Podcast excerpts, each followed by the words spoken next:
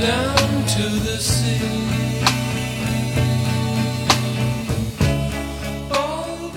我是从一六年开始接触潜水的，然后学习了潜水，从此以后就对这种岛民生活不可自拔。一个是因为太喜欢夏天，全年夏天；第二啊，你就是传说中的夏人。哦，对，我是夏人。潜水的快乐是在于，我是比较享受那种你真的脱离人类人类世界，你觉得做一个那种真正远远离喧嚣的那种地方，做一个岛民，最最快乐的是什么？没有什么世俗的欲望，就是购物欲，你的物欲会降到极低。我觉得这个对于我来讲是非常快乐的一点，因为你就再也不用再束缚了，对，不不用想穿搭这件事情，以及说今年很流行的东西。你在海岛上，同样的人就那那么多，你刚刚列举的人，其中有一个人带了一块劳力士，你就不会觉得他很牛逼。如果他想要那个暗藏私货，在所有人都穿夹脚拖鞋和破 T 恤短裤的是地方，呈现出一种低调的奢华，确实还挺可笑的。对，你就会觉得啊，这个人大傻逼。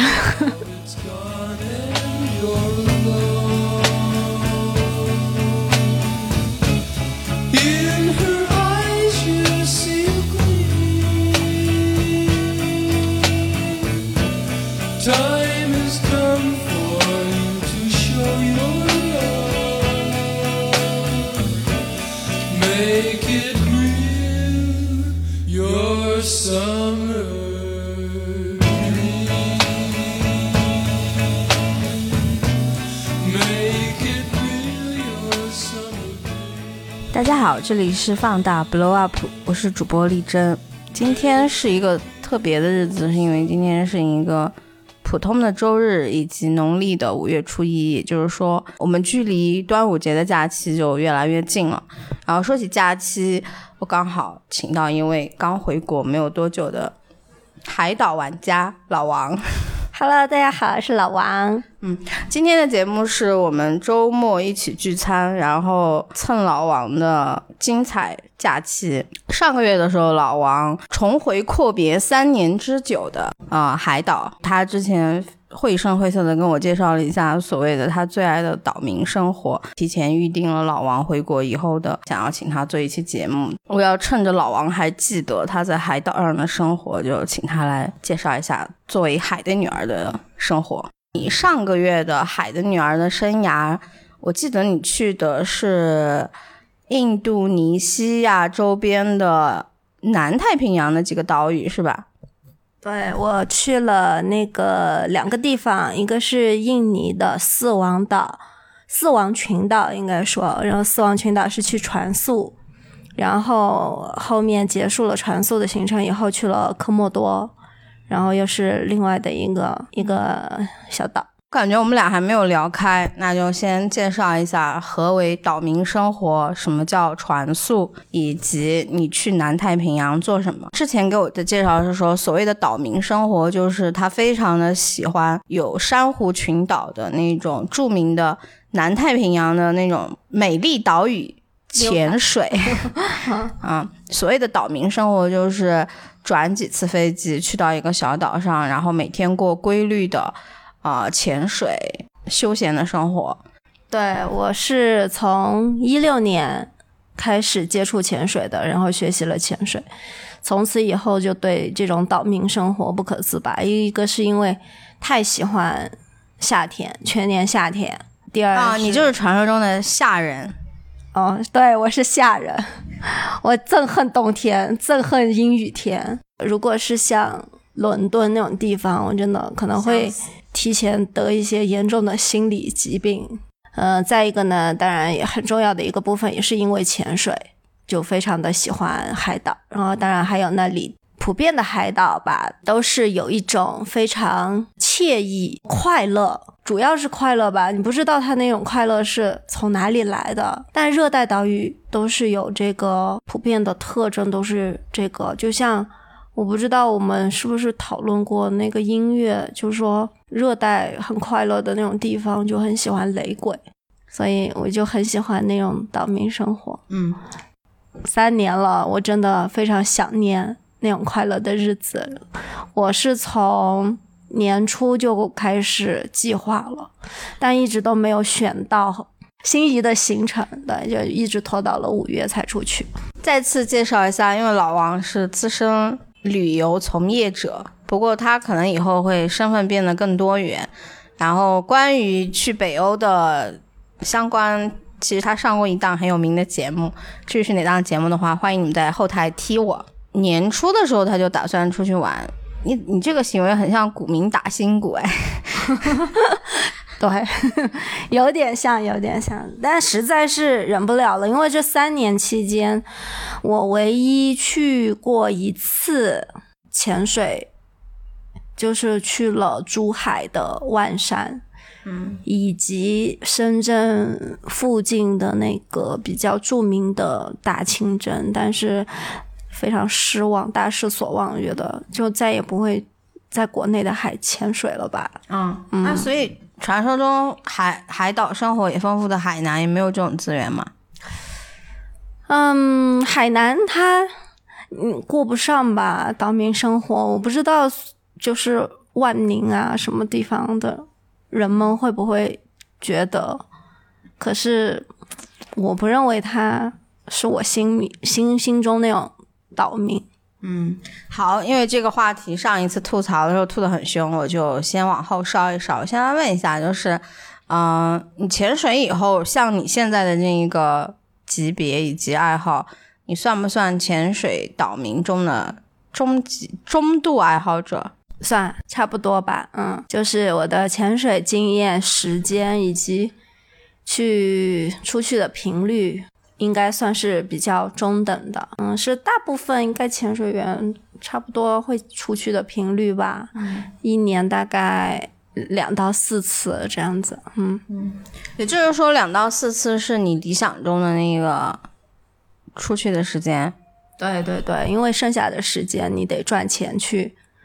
赚够你出去 当岛民的钱。也就是说，你觉得最完美的就是一个季度有一次。差不多吧，但是也不一定。你如果有捡到漏，就是有比较便宜的行程，你也可以密集的出去。嗯，还是要看那个去什么地方，以及价格和你个人的时间。所谓的潜水爱好者和喜欢做岛民这件事情一定会挂钩吗？不一定会挂钩，因为有很多，你看，像现在有一个概念就是非常流行嘛，数字游民，然后他们就分布在很多就是非常宜居的岛上，但是又可能商业成熟度又稍微高一点，比如巴厘岛就有很多，他们也很喜欢岛民生活，所以才会选择了那个地方呀。但他们不一定在巴厘岛会选择去潜水，对吧？对，但是可以干的事情很多。你就算每天在海边晒发呆晒太阳，嗯，也是很理想的岛民生活呀。然后如果嗯有结交新朋友，对吧？有的是去练练瑜伽，然后还有专门跑到海岛去健身的，对，很多帕梅拉，就很多，我看过很多不同的那个各式各样的岛民生活，我觉得不一定说它跟潜水挂钩吧，只是我个人比较喜欢而已。嗯，那你觉得潜水的快乐和做岛民的快乐，它是有关联的吗？还是说，反正都到了这个地方，你就可以一次性囊获所有类型的这种类型的快乐？对我就是觉得对我来说是双倍快乐。首先，潜水的快乐是在于我是比较享受那种你脱你真的脱离人类人类世界。嗯，就我觉得这两种快乐有一个共通点，就是你有点在脱离人类社会，应该是人类社会。那你追求的是人家说叫什么 gap day 和 gap year，你这个感觉叫 gap earth。对是的，就是我觉得我出去，呃，去过岛民生活也好，去潜水也好，对于我来讲，真的是一种 gap 的方式，是我充电能够帮助我重回人类社会以后，可能会比较健康、心理健康的活下去，以及对下一次的行程你还有憧憬，就是这种过渡，恢复自己的能量跟元气。那也就是说，你这种类型的快乐，在你学会潜水以前，你确实没有获得过喽。我也会去旅行，可是旅行带给我就也是充电，原来也是一样的。你还是想出去别处生活嘛，所谓的，但是没有没有这两样东西带给我的快乐那么多。嗯，所以我就是后后面很多，嗯，会潜水了以后，很多假期都奉献给了潜水。虽然我也很想去别的地方走走看看，可是你有假的时候，你还是会。第一时间觉得啊，我嗯，我就这几天的假期，我还是要去潜水，因为感觉现在的旅行是一般人，呃，如果说传统的你随团去一个地方看看，嗯，那么就比如说你去九寨沟啊，此处不是要得罪九寨沟的意思，或者说是那种五 A 级景区，有人带着你逛一逛，它不管是自然还是半自然，你都会觉得说我那种走马观花的不能满足你，所以现在有很多更。自由来去的旅行，我感觉你这个就脱离了前者，也脱离了随便的自由旅行。我觉得你这个是想要去见一些那种更原始、更生态，然后似乎和人类社会更有距离的一些景观。是的，但是就是休闲潜水这件事情，其实跟旅行团没有太大的差别。它只是有一个导游带你去看海底下的世界，你依然是跟着导游在走。就也是，你就这样子想象，因为，嗯，潜水它就是到每一个潜点，然后你下水，然后再上水，这个过程就很像你在进一个景区啊，只是这个景区在海底。啊，沉浸式进入景区，对，然后你依然会有一个导游，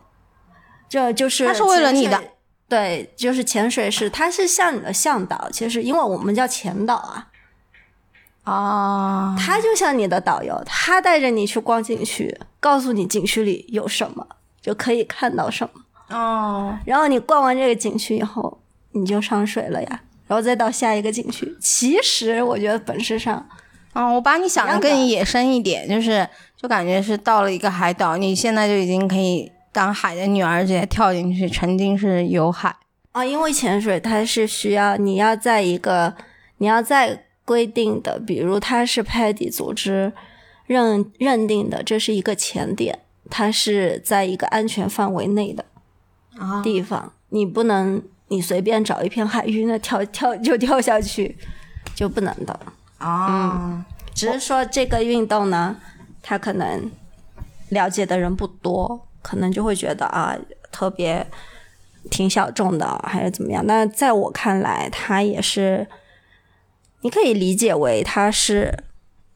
海底旅行团、海洋旅行团，然后像一般的话，休休闲潜水员的话，就很像海洋夕阳红团队，就就休闲啊，看看鱼，没有什么可能比较大的浪啊，或者是你就危险系数比较低的地方，流啊都比较小，你可以这么认为，我觉得。那你去到那个岛上？呃，除了机票这些选好以外，你觉得你每一次这样的出行的生活，你之前其实说其实是花钱去吃苦，但是又吃的很开心。一个是因为非常折腾，你看，像这一次我去印尼的整个行程，就是我总共去了十八天，其实大概有三分之一的时间都在路上。都在转飞机，我整个行程的话，我是总共飞了十趟，因为真的很来回吗？对，来回，然后包括中途，就你从 A 地到 B 地的，就总共全部飞了十趟，其实是很辛苦的。你单坐飞机就很辛苦，很累了已经，然后倒腾，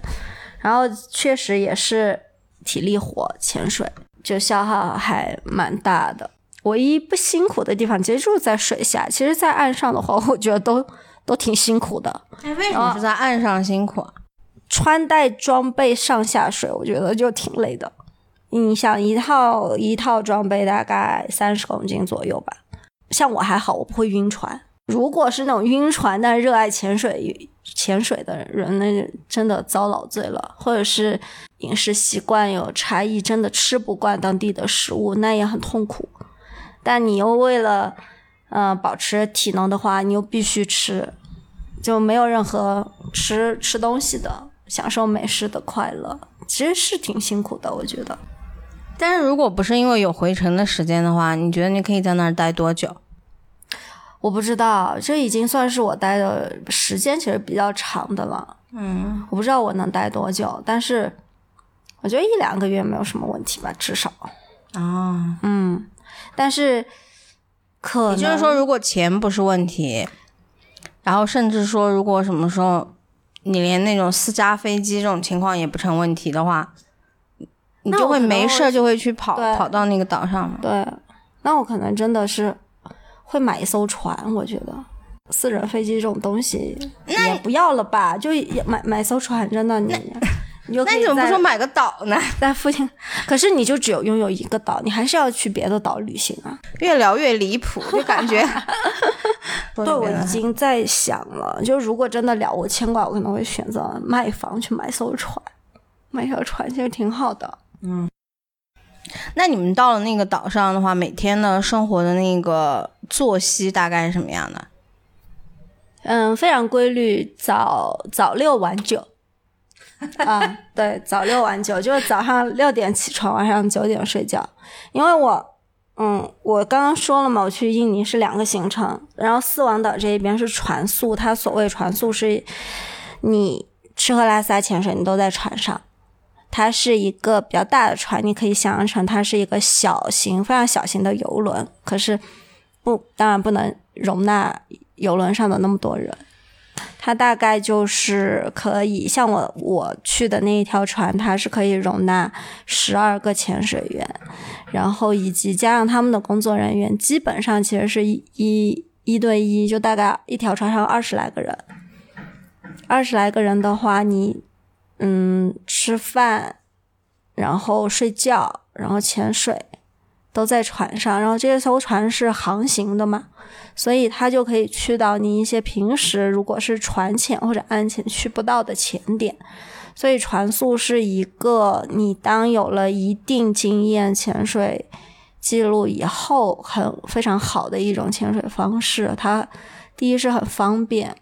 你不用每天那个船程往返，大概可能两到四个小时这样子。然后第二呢，你又可以去到一些它确实是船潜跟岸潜去不了的潜点，嗯，还挺快乐的。这一次的船速我定的是七天六晚，嗯、是直接通过那个一个船速的网站去预定的，所以整条船上只有我和我的前伴两个中国人。嗯，剩下的都是欧美人，他们是其实已经对这种方式习以为常了，是他们旅行的一种很常见的方式。甚至你哪怕不不会潜水，它也有一种就是游客船，可以供你船宿，然后去过岛民生活。我觉得他们欧美应该是非常这种岛民生活应该是非常垂直了，就是就是有很多人会选择这样的旅行方式。嗯出出去在岛上的这种超级健康的作息，那些天每天都是这样的，但是你不会觉得无聊。不会无聊，因为你每天都会见到不一样的景色啊。就是晚上回去，反正累了就睡，白天醒来了就又做海的女儿。对，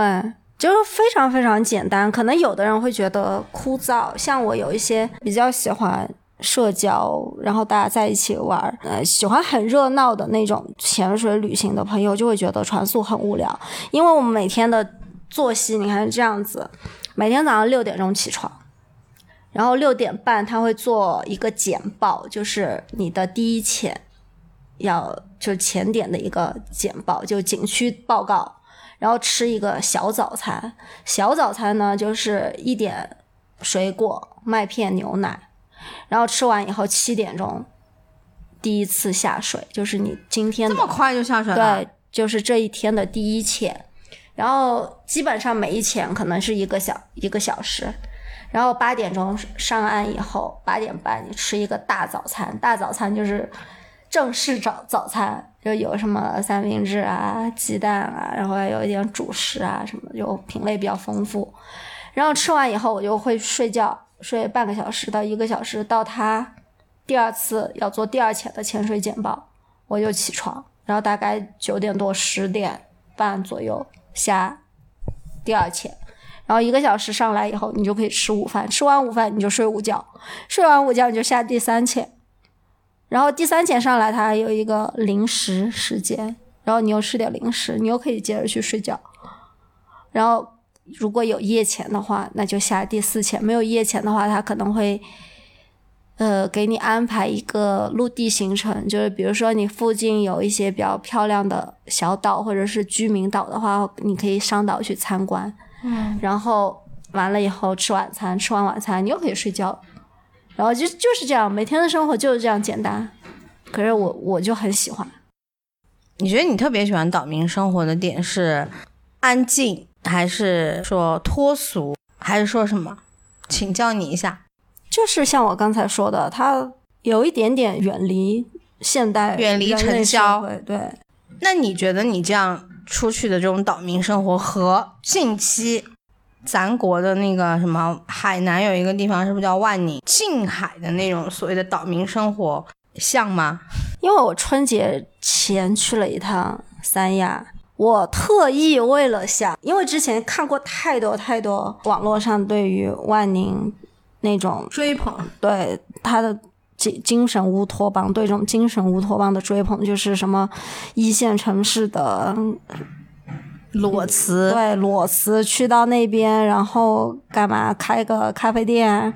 就很像当年大理对大理的那种向往吧，我不知道。就是去开咖啡店，去开冲浪店，去那里当浪人，去那儿干嘛干嘛，嗯，带着狗，带着猫出逃，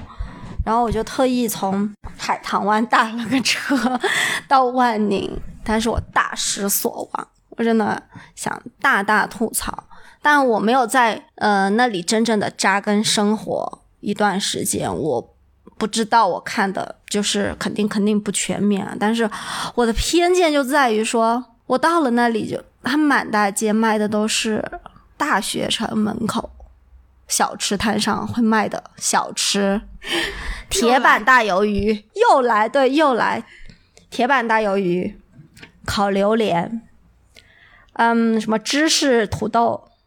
就之类吧，就一条街两边全是，然后它有一些是很网红的咖啡馆啊之类的，可是我觉得他们跟城市里的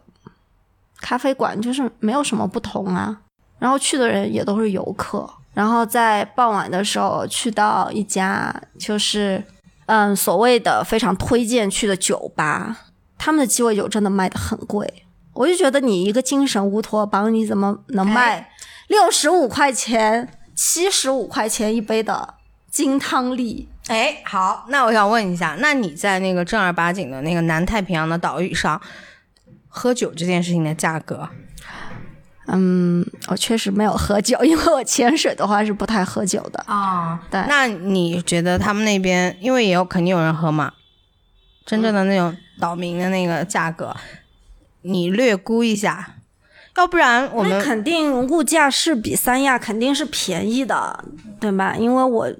去的时候，我还给丽珍专门发了照片，我我说你看我在吃东星斑，吃到你条均五十到七十块钱一条，嗯，是对吧？就是它物价上肯定是便宜的，但是如果是针对游客的，嗯，酒吧或者是餐厅之类的，它的价格还是我觉得略微高于疫情之前的。但是我觉得没有，不可能有三亚那么离谱的。对，我觉得三亚真的贵的有点过头了，而且万宁这个地方真的怎么那么贵，我就没有想通这件事情。因为人多，有了消费，你就可以涨价。但是其实我有点明白你说的，为什么你会讨厌那种氛围，就是在你心目中，你要做一个很酷的朋克也好，嬉皮也好，没有必要给自己加戏。对，就是而且氛围都已经烘托到那儿了，就它是以一个大家要逃离大城市所有的压力，我要反对内卷，它产生的一个地方，就是被追捧成这样，然后你觉得他那个地方产生了新的内卷？对，How dare you！你敢卖那个金汤力，我真的很生气。而且我跟他说，就类似我说，比如你们有没有威士忌酸，他都不做那种可能比较费劲儿，或者是以基酒可能会用的稍微好一点点的鸡尾酒。他说不好意思，我们不做。嗯，对，所以他只做金汤力啊，然后什么，嗯。那种什么自由古巴，反正就之类，没有什么技术含量，然后也不用费劲，然后大家也喝不出来好坏的酒，所以我觉得还挺挺失望的，对万宁这个这个地方。但我不知道在那里真正生活的人们能不能就感受到这种岛民的快乐。你觉得做一个那种真正脱离喧，就远远离喧嚣的那种地方，做一个岛民，最最快乐的？是什么？没有什么世俗的欲望，就是购物欲，你的物欲会降到极低。我觉得这个对于我来讲是非常快乐的一点，因为你就再也不用再束缚了，对，不不用想穿搭这件事情，以及说今年很流行的东西是什么，我要不要就是追一下这个流行，或者是你不不在意的，每你就每天背心、短裤、拖鞋。三年都穿一样的都可以，对不对？对，没有人会在意这件事情，因为然后你也不用去想说你的 KPI 完成了多少，你只会觉得今天的晚霞会不会比昨天更美，明天的海流会不会比今天的更大，可不可以让我玩个尽兴？对于我来讲，这个就是脱离束缚很很好的方式，因为每个人都穿十块钱的。拖鞋，那有有有什么区别呢？没有，没有任何区别。有区别。如果是岛民里面长得很难看的和著名的那种大名，就是那种真的大帅哥，大家都穿十块钱的 T 恤，我觉得那个差别应该还是很大的。你这么说的话，会让我觉得你到了那种岛民，就是相对抛弃了所谓的文明社会的那一个外套。大家变成了用另外一套衡量模式来进行衡量的那一个地方了，就好像彭于晏、阮经天，黑皮的、白皮的，有六块腹肌还有八块腹肌，或者说是秃头不秃头的，大家都穿一样的衣服来到了岛上，我感觉那个时候就会变成一种另外的竞争。嗯，可能是会吧，就是肯定是更更。更养眼的，你会觉得更吸引人。但如果他这个人很有趣，或者拥有一些海岛上就更厉害的一些技能，就比如说他是某某，比如他是一个冲浪大神，或者他是一个渔猎大神，他是某，或者是他是一个很酷的船长。那他很会做饭，可以算技能吗？我，我觉得也可以。就这种这种事情也是会。很发现提升了他的魅力啊，你也会觉得他很帅。但是你说你在海岛上同样的人，就那那么多，你刚刚列举的人，其中有一个人带了一块劳力士，你就不会觉得他很牛逼。如果他想要那个暗藏私货，在所有人都穿夹脚拖鞋和破 T 恤短裤的是地方，呈现出一种低调的奢华，确实还挺可笑的。对。你就会觉得啊，这个人大傻逼，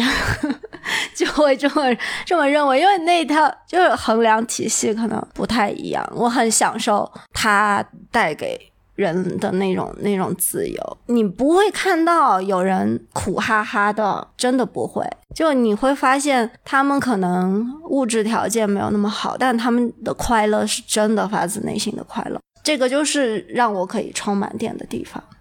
啊，其实你真正喜欢的所谓的岛民生活，就是这个核心嘛？对，就是这个核心。大家突然就会变得非常的 peace and love 的那种感觉，你明明明白明白吗？对，因为在海岛上，你拥有九幺幺还是 那没有人在意这些事情。对你拥有一一一一台就是可以坐起来很很舒服的小摩托，可能比你开九幺幺泡到的妹要多。然后你看，像很多，特别是东南亚，很多船上的船工嘛，包括其实我们的所所谓的前导，他们的生活方式是，我不一定要在这里工作很久的，我赚到了钱，我比如说，哎，我今天收到了客人的小费，然后我日结到我的工资，其实够我花两个星期，我从明天开始我就不会上班了，我就去。快乐开心，先耍半个月，对，喝酒，嗯，聚会，泡妞，展现我魅力。然后没钱的时候，我我再来跟你说，老板，我需要一份工作，那个我明天就可以开始上班。老板也已经习惯了，对，管不了呀。你用非常现代的这种契约精神，你跟他签劳动合同，那他也会不来的呀。那那样的岛民，他怎么泡妞呢？我不知道带带带妞看星星吧，我不太清楚，我没被泡过。因为，但是像我传速的时候，我就会发现，比如说他有单身的，嗯，因为很多外国女生她会一个人来参加这种传速的行程，所以其实跟我同期的有一个巴黎的女生，还有一个是纽约的女生。他们，我都发现他们都会在晚餐后去到那个船顶上的那个小甲板上，然后我们的船上的船工就在他们就跟他们一起喝酒、抽烟、看星星啊。我觉得那就是一个非常岛民，然后很快乐的泡妞方式，在那个氛围的烘托之下，我认为，嗯。成功率可能也蛮高的，就是在那个南太平洋上看星星，和你在那种雪山上面看星星，看到的感受有什么不一样吗？也没有什么不一样，但是看你一点都不认真。不同的纬度，南星空和北星空，然后这些都不一样的，好不好？可是因为我不会看星座呀，嗯，所以对我来讲就是。一个静谧的时刻，都一样的。只是我更喜欢大海，因为你晚上你在外面野外看星星也不冷。就我觉得在你要在比较冷的地方半夜三更去看星星，我觉得我接受不了这件事情。所以夏天就是我的本命。明白了，这就是为什么没有人泡你的原因，就是又带你去甲板上看。带你去船那个船顶看星星这件事情，反正也没有用，就可能这种信号传递不到你那儿，所以就没有人用这一招对你进行进攻。嗯，可能是吧。然后我还收到了同传，我是收到了同传一个加拿大男生的一张宝丽来，他拍给你的还是对他那因为。刚好那一前我没有见到那个曼塔，就是那个福分，嗯，对，瑶鱼，瑶鱼是瑶是瑶，瑶鱼是另外的一个。啊，瑶鱼和福分区别还是很大的，不一样，对，然后他就拍了一张那个福分的照片，然后上传以后他就洗出来，然后还有一个比较，我突然想到一个好很好笑的点，因为他带了一个无人机。他在拍的时候，我就说：“哦，你原来有带无人机。”他说：“嗯，感谢中国，就是给我们那么好的科技产品。”然后此处应该有大疆的广告。对，然后他就说：“真的很牛逼。”他说这个东西，然后我就觉得哦，蛮好笑的。啊，我太想说，嗯，中国的科技可能不止就你拥有的这一点点。就那一刻，我萌发了一点点这种。民族自豪感，但就在那一个 moment，是因为大疆。像现在这种国内就可以对你刚才说的这种类型的活动感兴趣的人，他一般有什么样的圈子和渠道可以了解到呢？像还是说像我们这种口口相传，我从你这儿受到了感染，可能哪一天我也感兴趣。还是说现在的一些那种新兴的新兴人类，或者说是那种旅游的资讯，它会以另外的一种方式让大家知道？嗯，还是说这种类型的爱好者他都不太喜欢宣扬？没有吧？其实现在的资讯，嗯、之前如果你是一个不管是什么，就是所谓的这种呃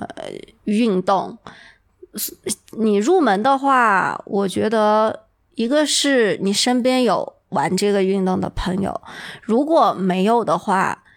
你可以在网上去搜一下本地的做这项运动的是否有俱乐部这种形式存在的，就是大家一定是有微信群这种东西的。嗯，对，你的资讯可能一开始是来自于身边的朋友以及俱乐部。你再玩一段时间的话，你可能自己也会去慢慢琢磨。像小红书上现在还挺多的，挺多的了呀。挺多的。然后你只要去搜索，嗯，水费潜水，然后你包括什么潜水度假村，嗯，潜水课程、船速都有很多资讯的。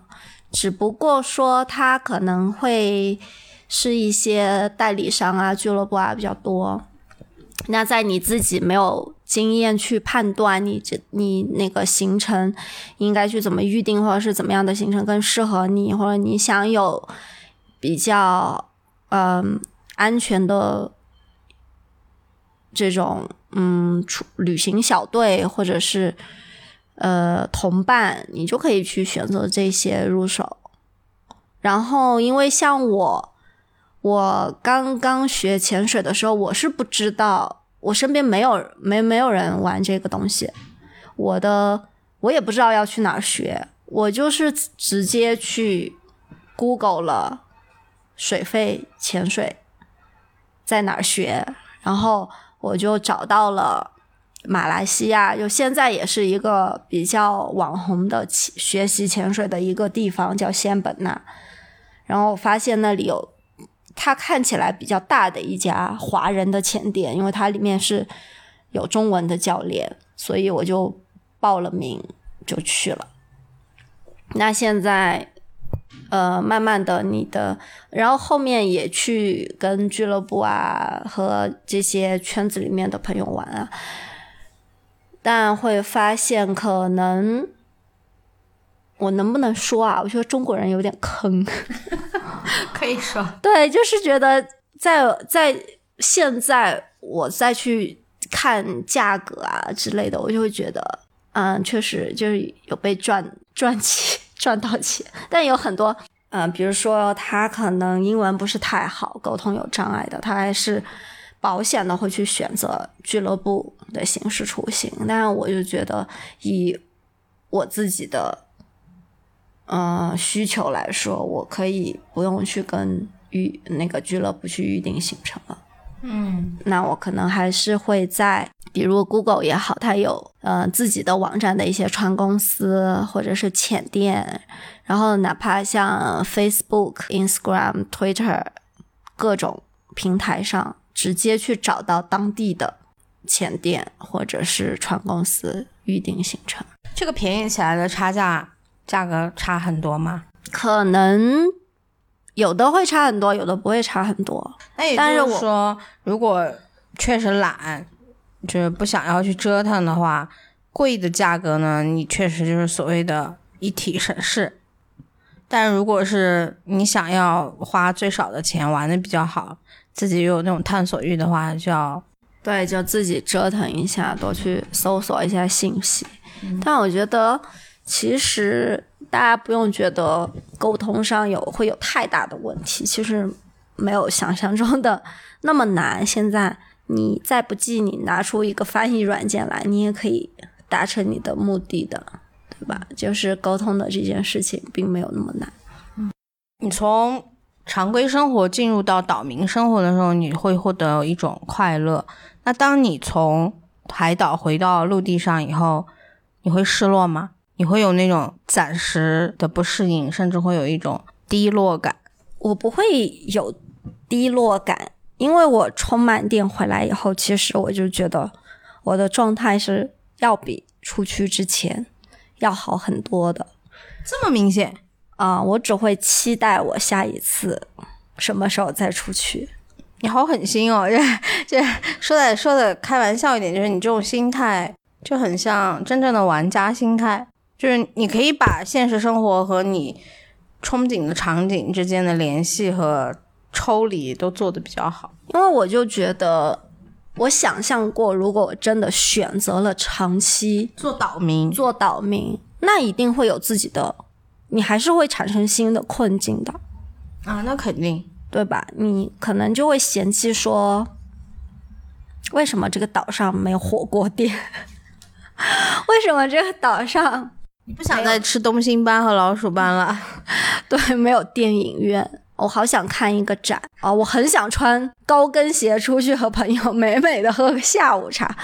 只是举一些例子啊，你当然也会有不满足的地方。但我对对于我来说，我觉得在两种生活之之间有切换，可能是我当下比较好的选择。你让我真的抛掉所有城市生活，去当一个岛民，是长期的哦，就是是非常长期的，我也不一定会有那个勇气。两种生活之间互相跳是蛮好的，就我既有动力在当代人类社会当中赚钱，对吧？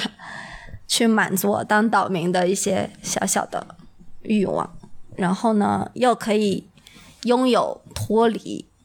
这种人类社会的快乐，我觉得就蛮好。你看，就是被人类文明污染过的人，所以你不能像那个真正在岛上那么纯粹，就日结半个月的工资就先耍了再说的那种人那么纯粹。也就是说，如果人类文明也把它污染了，可能他也开始有烦恼了。对他可能就会想说，希望老板加薪，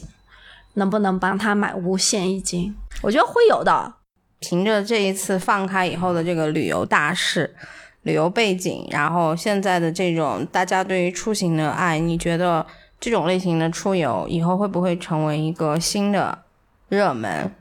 然后我们这些热门的人，或者说这些想要脱离日常生活、暂时做岛民的人，就会带着文明去侵蚀那些真正的岛民。其实我是觉得，中国人去到不管去到国外哪个地方，如果是做生意的话，真的挺可怕的，卷翻当地，真的挺可怕的。就又又勤劳，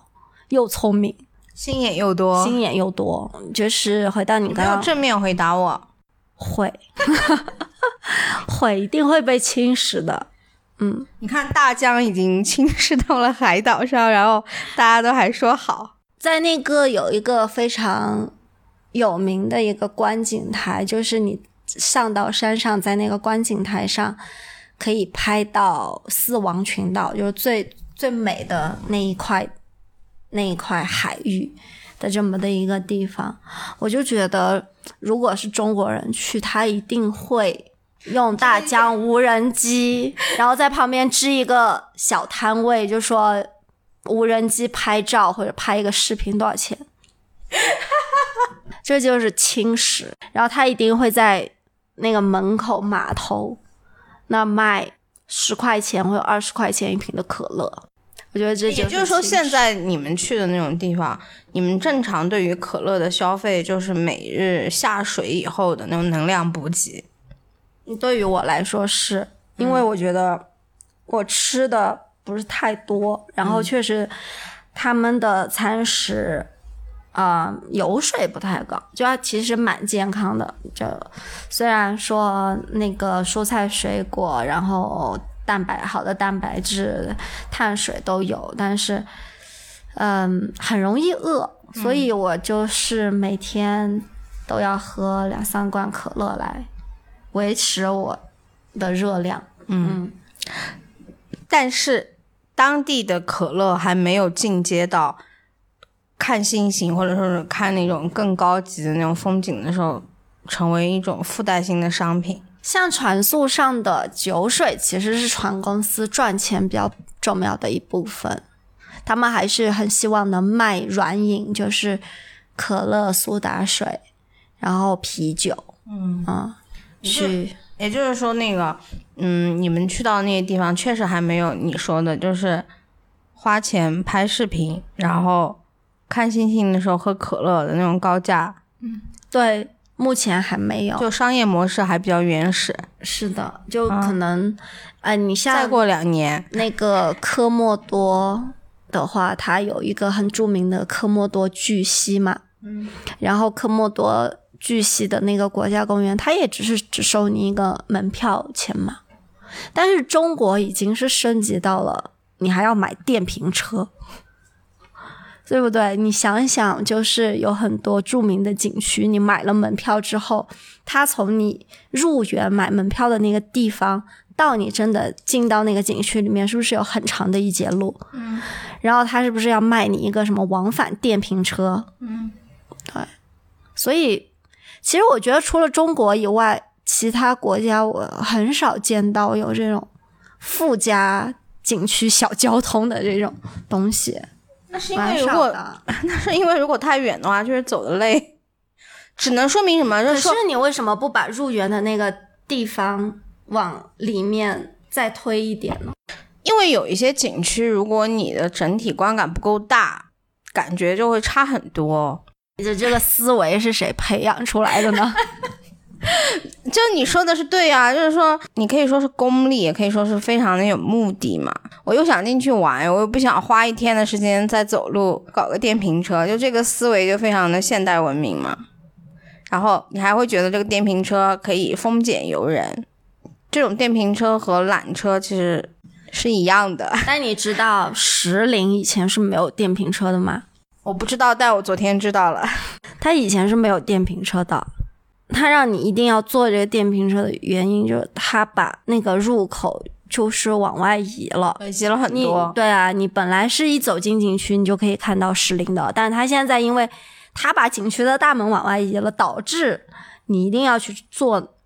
那一程电瓶车。对，这就是很不好的东西，在海岛上没有的东西。所以你未来的，如果你每年这样去三到四次的话，你觉得整个世界的这种类型的岛，你还有多少探索的空间？太多了，我现在都还没有走出亚洲呢。你看我这几年都在东南亚晃荡，不一样，因为光是印尼的岛就 超级多。对对，印尼的话，我还要再去一次，就是一个。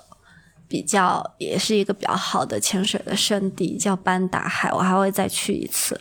呃，那印尼就结束了，然后我还没有，你像日本的，我都还没有去，就是我还没有把亚洲搞完呢。所以你说真的，全球的话，一辈子吧，可以。那你很幸福，因为你有一个你可以不停探索的区域，嗯嗯，而且所有的探索的感受都不一样。嗯，我觉得每个人幸福的人，每个人都可以找找到自己一块。我是觉得，大家如果有一个嗯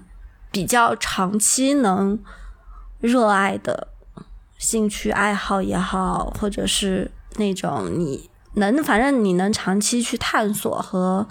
研究的板块，我觉得是可以给。人生增添很多很多乐趣的，嗯，就可能有的人他的他的快乐可能是来自于某一款长期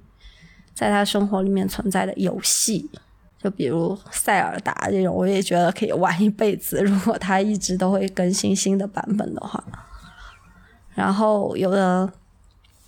像我一个朋友，他就是。他真的非常热爱写代码这件事情，我就觉得他他在写代码的过程中中，可能也会找到快乐的，对，也可以可能收获到我当岛民的那种快乐，还写出来一个新的东西，可能他也觉得很开心。嗯，我觉得，但只要你拥有长期可以热爱的一个事情，你就真的会比别人开心，而且受到挫折挫折的时候，你可能想一想。自己的这份快乐还能够以帮你挺过去很多艰难的时刻。嗯，我觉得海洋带给我的，就真的是在我低谷的时候让我想到最美好的东西。我想说，熬过去吧，熬过去，我就可以出海了。果然是海的女儿。是的，嗯，然后，所以我刚回来的时候，我就说我我要裂开了，我要变成鱼干了，又回到了那么干燥的气候。我在我在出去的时候，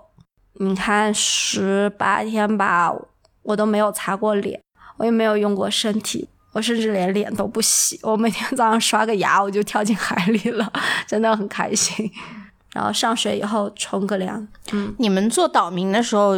有人带书去吗？外国人有，外国人他们呃很习惯，是一个很好的习惯，他们会带那种口袋书，比较小的那种。比如说，因为他们也很喜欢晒太阳嘛，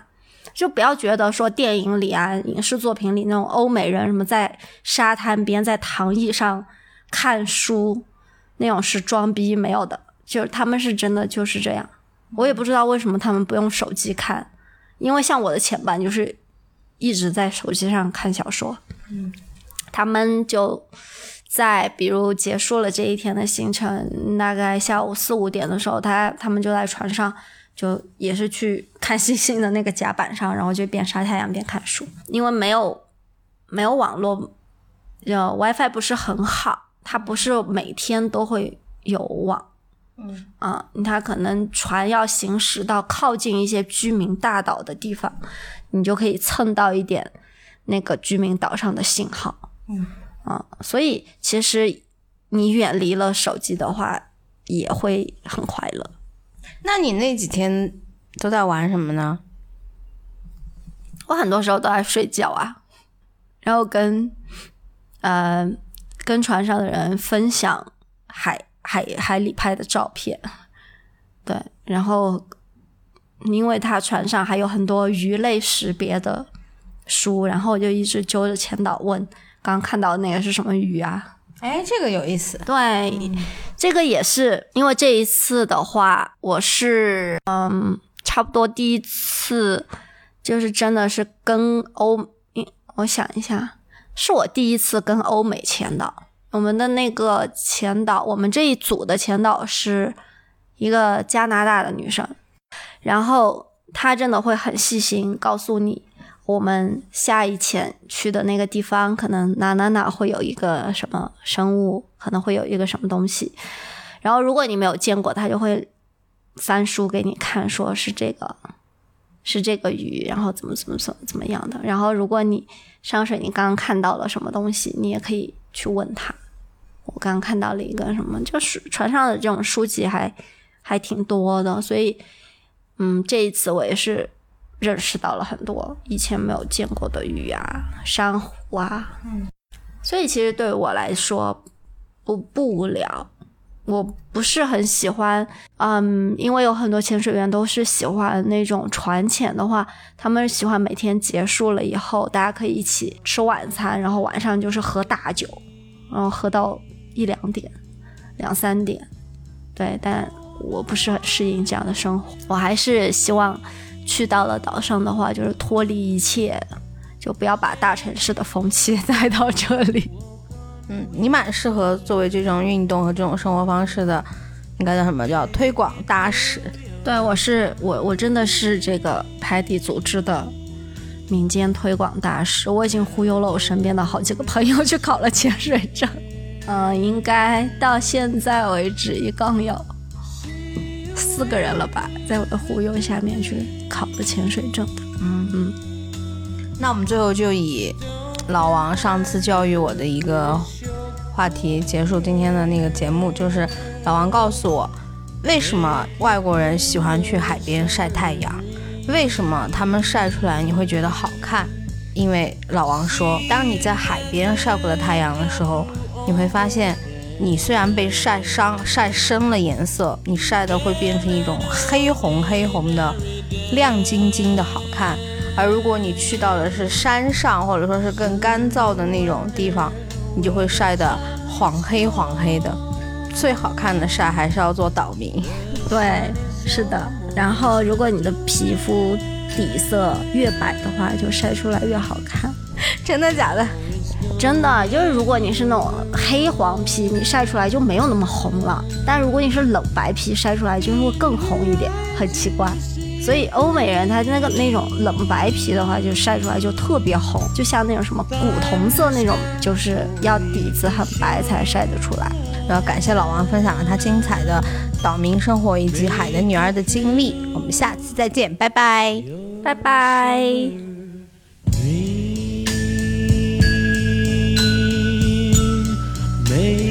real